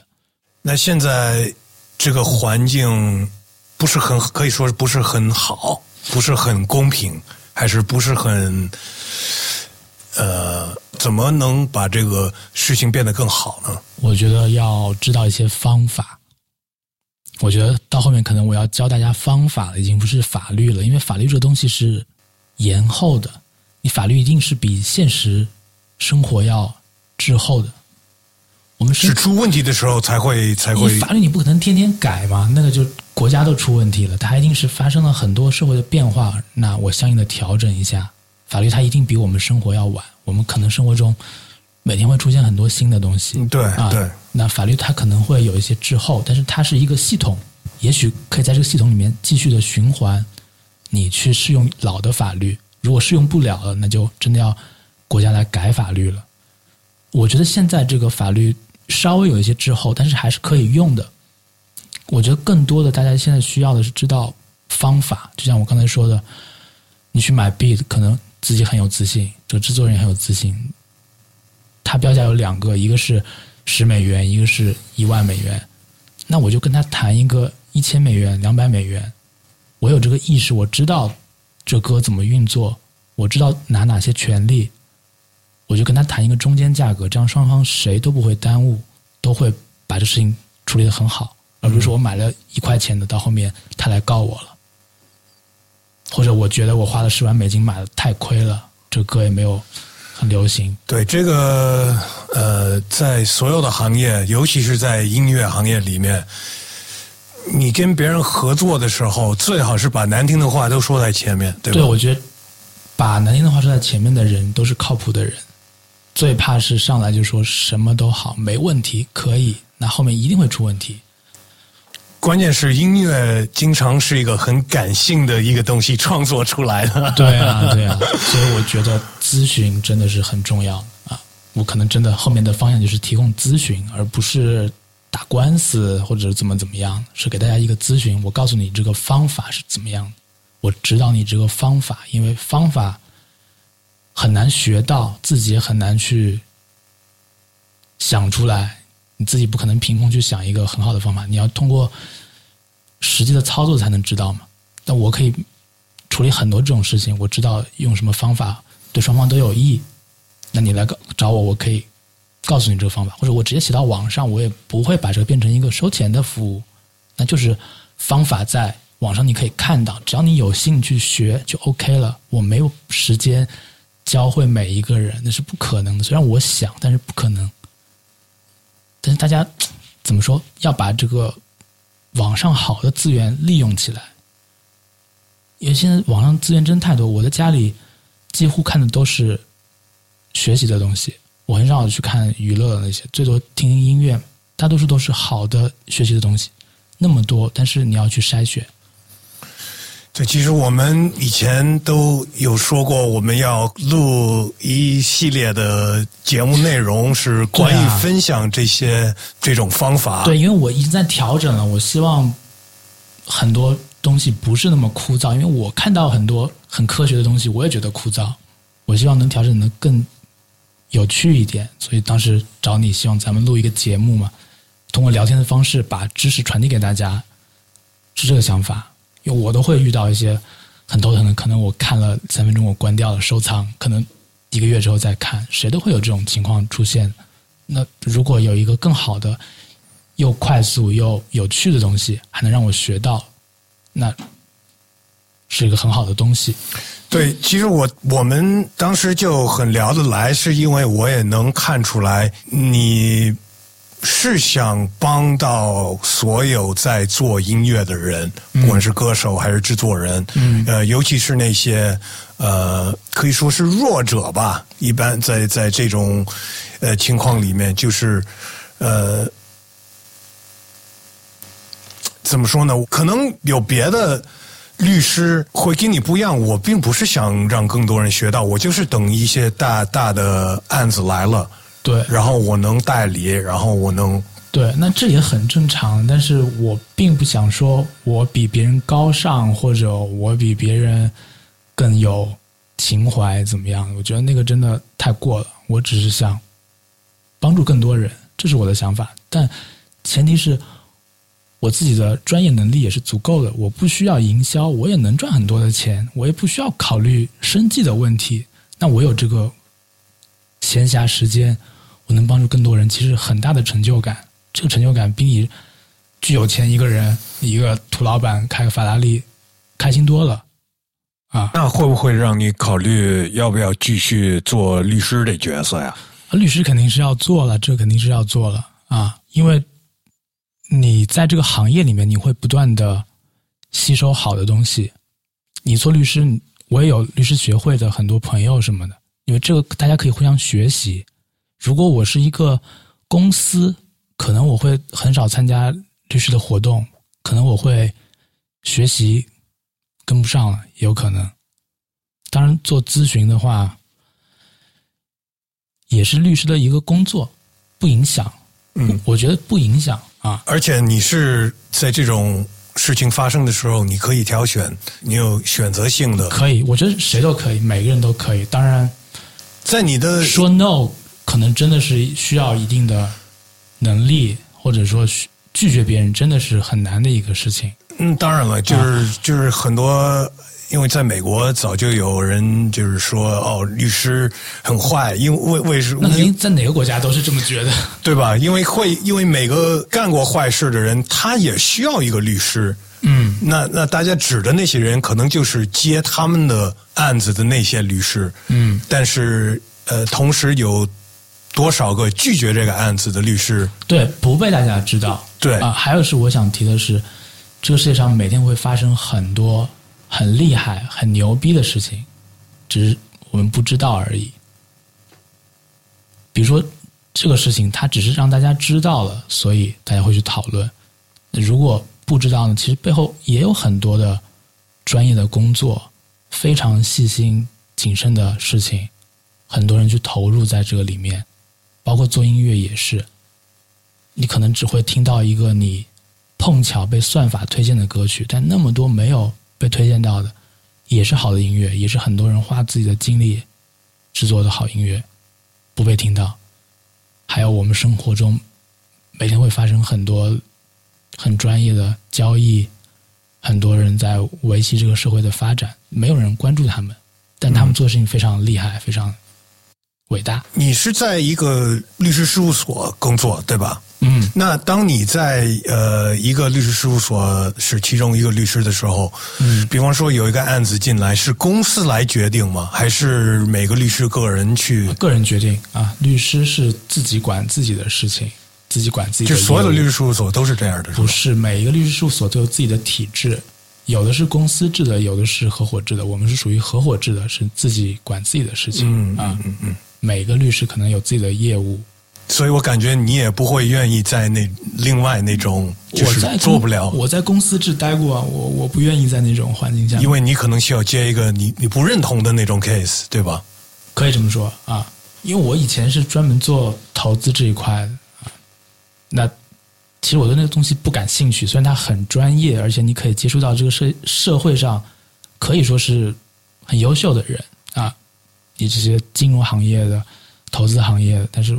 我对那个觉得不是很感兴趣，所以我后来还是做自己的事情，就做到现在。你是觉得他们不需要你的帮助吗？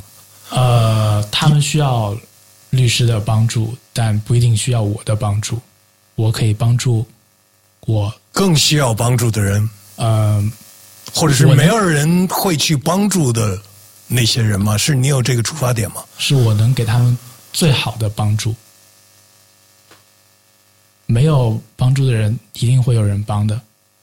反正有很多公益律师啊，那是另外一个事情了。有的律师他就是专门帮很贫穷的人，免费或者说很低的价格去咨询、去打官司，这是另外一个事情。我是从专业角度出发，我我最擅长这个事情，我这个事情去帮助需要他的人，因为做投资的。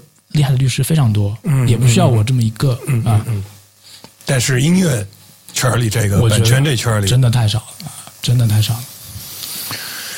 呃，这个 case 出来了，是不是就是也会有更多律师或者是在学法律的人去选择我觉得会有，因为我会收到很多法学的同学给我发的邮件，有求职的，有呃向我表达 respect，然后各种各样的同学都有啊。我觉得这也是一个好的事情，有更多人参与进来，我觉得是好事。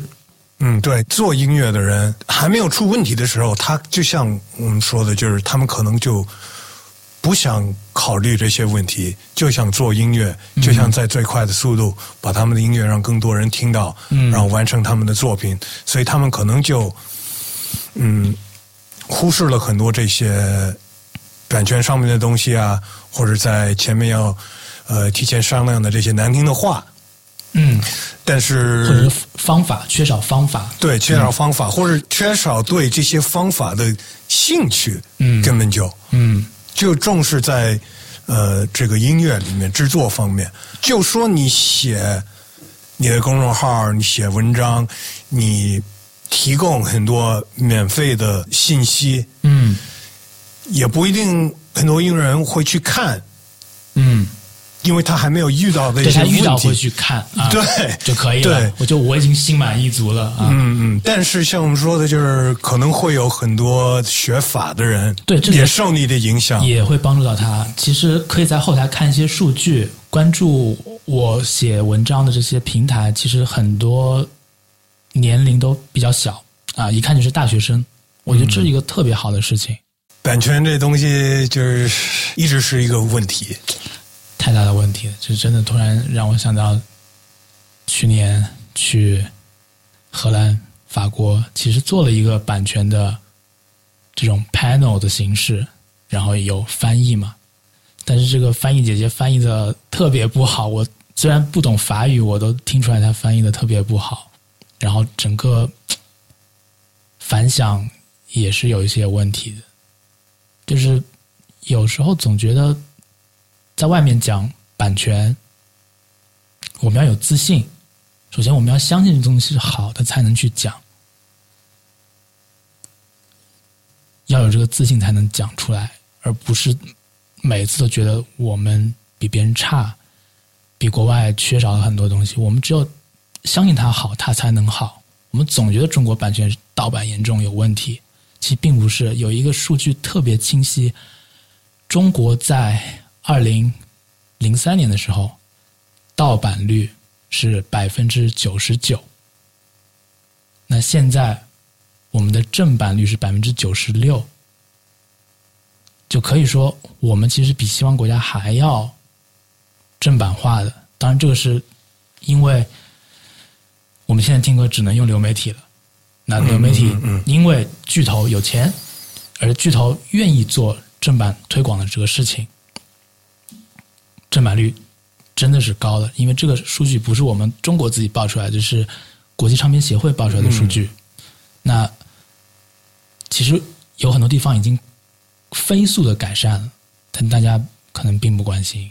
所以你到国外做那个，对，其实我一直在说中国的好话，我一直在说中国的好话，但人家翻译出来是还是人家一直就是心里已经对没有，对我就觉得观众都有一些疑问那种表情，都是还抱有一些疑问、怀疑。怀疑啊。我希望将来他们没有怀疑，因为其实他们是想做中国的生意的。为什么会有这种音乐交流合作？其实就是为了打开国门嘛。因为那个是完全一个音乐行业的，来了很多当地音乐行业的人，那他们想来想了解中国的市场，但是我已经介绍清楚了，但是他们还是有些怀疑，能看得出来啊。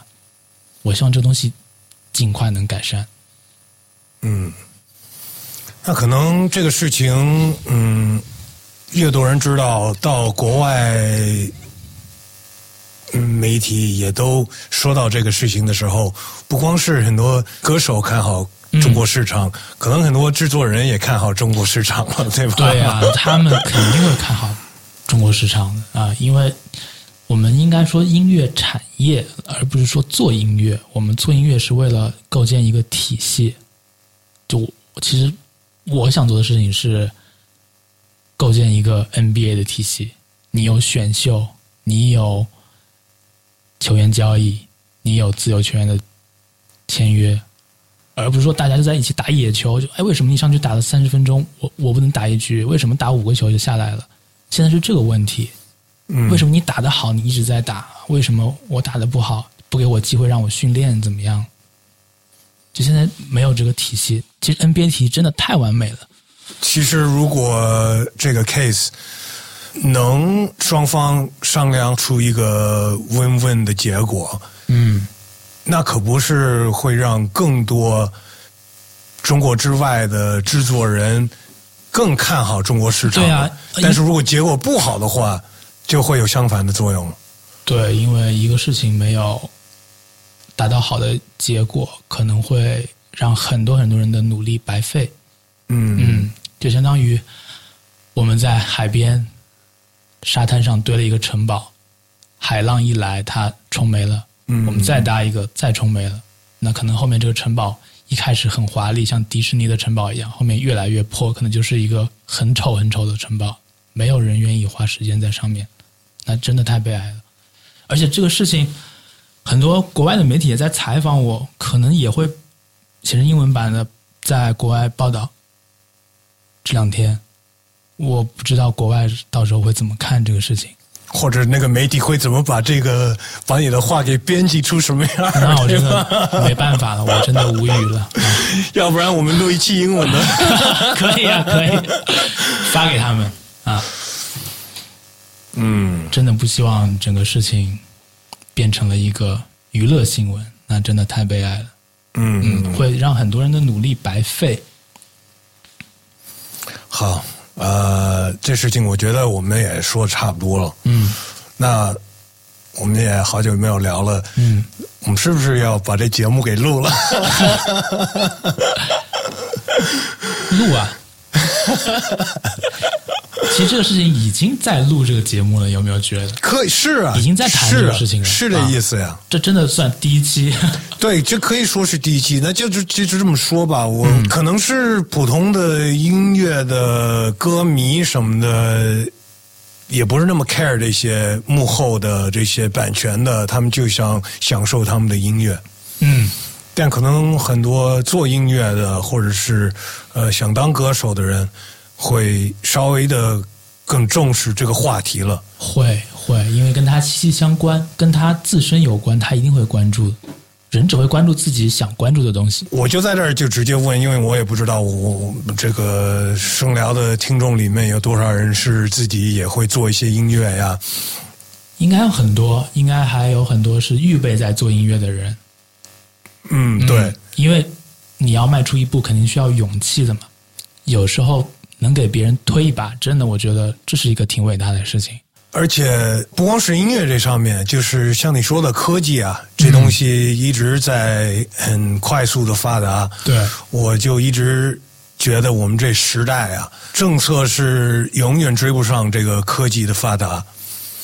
对，而且会越来越滞后，对，科技太快了啊。没错，没错，所以更需要一些专业的角度在更新大家对这个，不管是哪个新的科技服务，或者是呃音乐上面的这种平台上面的这个合作模式，或者歌手呃跟制作人合作的方法的一些一些进步呗，嗯。的一一些一些消息啊，还有就是讨论这些事情，有时候可能嗯、呃不讨论就也说不出一些想不出一些好的方式。对，因为交流在思考嘛。对，没错，啊没错。啊。其实写文章也是一种思考，就是你发到这个信息平台上去，给很多人看到。其实交流也是一种思考，而且是彼此能互动的，会有一些更好的东西出来。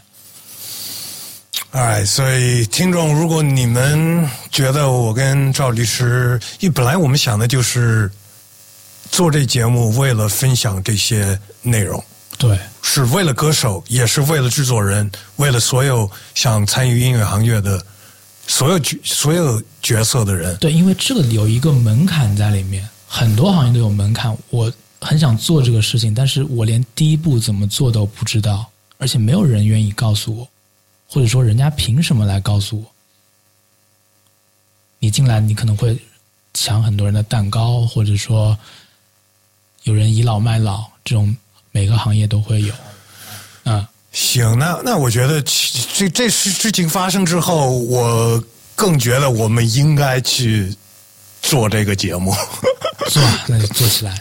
是吧？啊我我不知道你现在应该是一个什么状态。这个事情发生之后，也是相当的忙，对吧？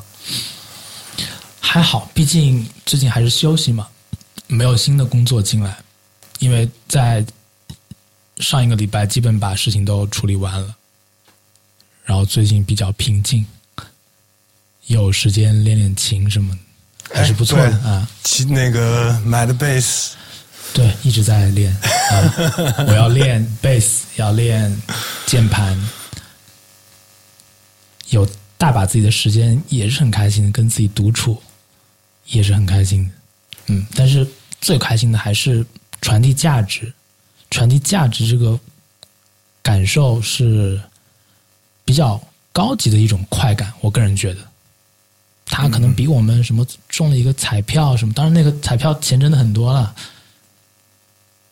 是另外一种快感。嗯嗯，我我当然理解你了，我我我肯定是我的听众应该能听出来，不管是你是听声聊的还是听西雅公园的 Park 的，我经常我发现我我发表的一些呃观点，我是希望帮助那些没法帮他们自己的人。嗯，对，有那些大公司的，已经有他们的这个法律部门的呀，这那的，我我我不用考虑他们呀，对，他们是想占所有人的便宜的那种。对，那是他的存在的目的。马云说了，不以赚钱为目的的公司不是好公司，这是没有错的。嗯嗯，那我我但其实我我不是做公司，我是对吧？我们是做文化的，嗯嗯我们是在做一个文化的平台。嗯，我自己参加了律师协会的一个委员会，叫文化传媒委员会。然后我们的前辈一个非常有名的律师，他说，很多律师把自己标榜为娱乐法律师，但其实这种说法不太好，其实听上去有点 low。我个人也是这么觉得，所以我也不太说自己是娱乐法律师，其实更多的是文化律师，做的是一种文化，你在做文化行业的服务。嗯嗯嗯，其实我们这个节目，或者说我们这次这次聊的东西，以后要聊的东西，其实其实就是说文化的价值。文化的价值，然后这个文化能给大家带来什么实际的帮助，可以操作的文化，而不是说一个虚的文化，一个虚无缥缈的。我听到最虚无缥缈的叫做非物物质文化遗产，那是什么东西？我不知道。它是是文化，当然是文化，但太抽象了。我们要能用得到的文化，这个文化可以帮助我们的生活，可以让你从一个深聊的听众变成了一个艺人，你一路可以了解到这里边的头头是道的东西。或者是找任何在这个中间里面能做到的一些为了对，文化的价值的一些事或者你。需要什么样的帮助，找什么样的人，你会有一个线索，而不是说完全不知道往哪里去。哎，那这个就算、可以算是我们第一期，我们后面要继续做下去，因为我真的觉得我可以在这儿跟你聊这事情，可以聊五个小时、六个小时，但我觉得我们还是呃，就是分期、分话题、分内容去去操作这事情。没问题，帮大家系统的规划一下，因为聊得太散的话，可能检索起来会有麻烦。嗯因为比如说，我想听这个东西，我要拖到一小时三十六分零点四秒，那可能蛮难的。嗯是如果我们系统化的话，会更好一点。对，而且我也希望听众朋友们通过这期也更客观的去了解最近发生这事情，呃，了解赵律师的出发点，理智的去去思考这事情，而不要就直接在网络上发表。嗯，我觉得发表其实也没有什么问题啊。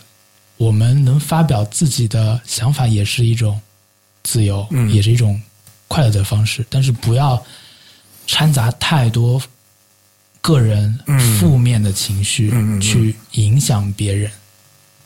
我并不是说大家影响我，我是觉得别的事情也是一样的。对对，因为现在很多明星微博都不用了，或者说微博完全交给助理在使用。因为有兴趣的话，可以看一下一线的明星他的留言都是什么样子，真的被骂成炭了，就整个人被骂成什么？微博这个平台也跟之前完全不一样。你像最早微博，我们其实都是互相艾特来艾特去的，大家发什么歌会很多朋友帮忙转，但现在就是变成了一个孤立的平台，很少有人转发，很奇怪。然后所有流量聚集在大明星那边，但下面都是在负面情绪发泄，嗯，各种网络暴力。我知道社会有很多问题，但是有这个时间，不如自己好好学习。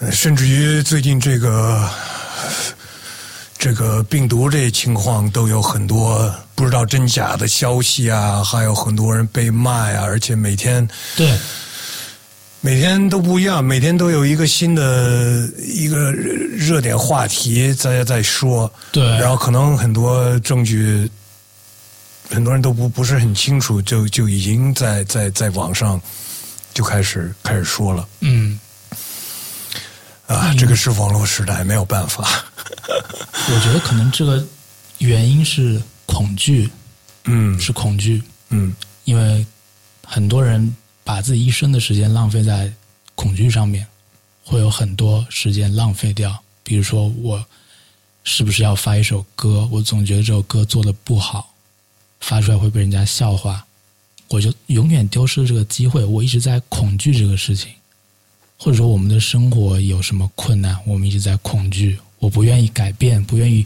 迈出自己新的一步，可能一直在一个不好的循环里面。那如果我们没有恐惧，就一直向前冲，那其实你的成本是一样的，你身边该发生的事情还在发生，不好的还是会发生。你是成本少了一些，因为你没有恐惧那一个成本。对你，你减去恐惧成本，你的时间就出来了。时间是世界上最公平的东西，嗯嗯，其他的都是不公平的，时间是最公平的。是没错，它不等人的。对，不要把时时间浪费在恐惧上面。虽然这很难，也是听上去比较心灵鸡汤的一个东西，但是道理好像就是这样子。可以看一下那些企业家他们面临了多少恐惧，有时候可以想象一下自己，可能因为每个人经历不一样，没办法去想象另外一个人的生活。没有体验，你没办法想象嘛。就像我们没有吃过苹果，我怎么知道苹果是什么味道？嗯嗯，但是尽量去想象一下，如果我也没吃过屎，不知道屎是什对么，我也不知道，对，太抽象了。所以你跟我描述是什么，我自己也没办法感受，这就是感受嘛。但是我们尽量去想好的，他这个恐惧，他在那个位置上会面临什么压力和恐惧，那无非也就这样嘛。那我干嘛不向那个好的人生的方向去发展？好，那我觉得今天就到这儿了。我们到时候呃再考虑考虑我们这个节目。还是讲实际的东西，不讲这些抽象。但抽象也许会帮助到一些正在恐惧、正在犹豫中的朋友们，因为谁都经历过这个阶段。你看到所有你崇拜的人也好，你非常信任的人也好，他都经历过这个阶段，只是他克服了恐惧。我觉得我们把很多事情其实说的挺清楚的。嗯，最后有没有呃什么你想说的几句话吗？在最后，呃、第一个提出地球是圆的人好像被烧死了，是吧？没了。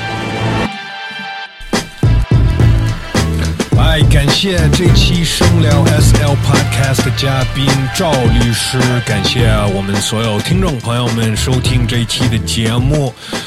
呃，希望大家通过这期的节目，可能学到了一些东西，对这个具体的事情的看法呢，呃，我就无所谓了。反正我自己也更了解了，然后也不是特别想再聊这事情，就等着看，呃，未来会发生什么吧。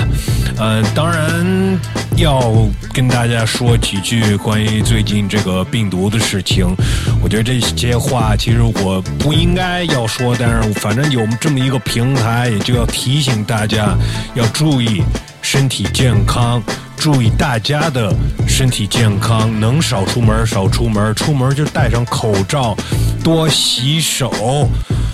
我们只能一起配合，才能控制这个病毒，好吧？当然，每一期生聊 SL Podcast 最后要祝所有听众朋友们 peace and love。I'm out。